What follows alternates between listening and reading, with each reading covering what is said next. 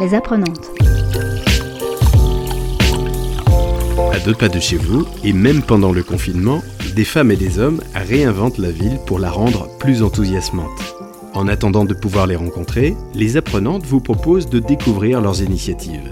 Aujourd'hui, c'est au musée d'art de Nantes que Sophie Lévy, la directrice du musée, nous propose le deuxième épisode d'une trilogie consacrée aux villes. J'ai choisi trois paysages parce que en ce moment euh, où justement nous ne pouvons pas sortir, on a vraiment envie de regarder les tableaux comme des fenêtres vers des lointains plutôt que comme des miroirs. Après la vue de Naples, pour ce deuxième épisode, Sophie Lévy vous livre trois lectures de la bibliothèque, une toile de Maria Elena Vieira da Silva. Les apprenantes. À première vue, quand on regarde ce tableau et qu'on lit ce titre, la bibliothèque, on se dit cette, cette œuvre n'a strictement rien à voir euh, avec la précédente. On se croit devant banalement un meuble assez immense, rempli de rayonnages, et à l'intérieur de ces rayonnages des livres.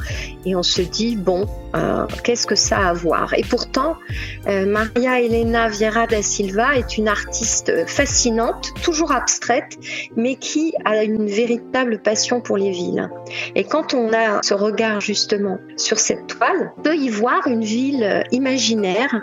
On ne sait pas bien si cette ville, on la regarde depuis le ciel, euh, dans un plan euh, orthogonal euh, complexe, ou si, comme un voyageur qui passerait en métro la nuit ou le jour, entre des entrelacs de, de gratte-ciel, on n'est pas glissé au sein du tissu même de la ville, à essayer de saisir au plus profond des fenêtres la vie secrète des gens. Et c'est ça qui est absolument fascinant dans ce tableau abstrait. Il est à la fois complètement plan et quand vous regardez, il est structuré avec des rectangles successifs et on a l'impression au début d'une règle un peu sèche elle a divisé sa toile en, disons, une douzaine de rectangles superposés. Mais comme souvent avec les artistes, à peine ils décident d'une règle qu'ils l'éclatent qu'il l'explose. Et ici, on se rend compte très vite que les rectangles, d'abord, ont, leur propre logique et ensuite ont tendance à, glisser, à couler les uns sur les autres. Les apprenantes. On a par exemple le rectangle en haut à gauche qui est comme un paysage euh, de champs on imagine des petits euh, champs horticoles enserrés de murs. Ensuite, on a en plein cœur de ce tableau qui est très structuré, on a un rectangle presque noir qui lui est incroyablement profond, qui vous emmène un peu dans la profondeur du tableau. Et cette noirceur coule vers le bas du tableau. Quand on regarde en plein milieu de la toile, on a là par contre des courettes, des petites rues, des vues plongeantes incroyables dans un espace intriqué auquel on ne comprend rien.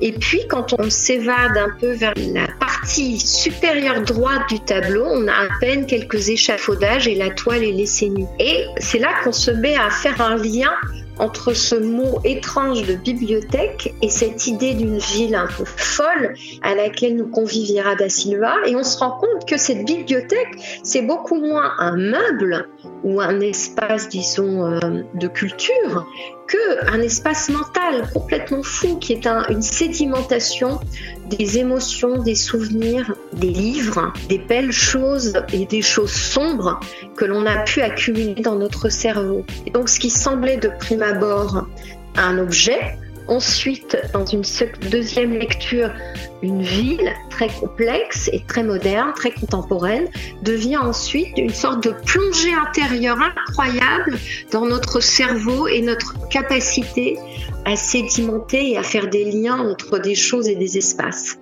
Donc voilà, c'est ce que j'adore dans cette ville qui d'une certaine manière pour moi est très reliée à cette vue de Naples. En tout cas, je fais souvent le lien entre ces deux œuvres par leur propension à être dans un extérieur intérieur. Vous êtes complètement plongé dans l'admiration, le regard, la contemplation euh, d'un espace urbain et en même temps vous êtes renvoyé dans une sorte de feuilleté intérieure d'émotions et de couleurs. Et c'est là que je dis souvent, la peinture est une peau, une peau sensible que l'homme tend entre lui et le monde. Les apprenantes. À l'issue du confinement, vous pourrez retrouver cette toile, la bibliothèque, au premier étage d'une grande galerie dédiée à l'abstraction au sein du palais du musée d'art de Nantes. À très bientôt pour la troisième découverte proposée par Sophie Lévy. D'ici là, Prenez soin de vous et des autres les apprenantes.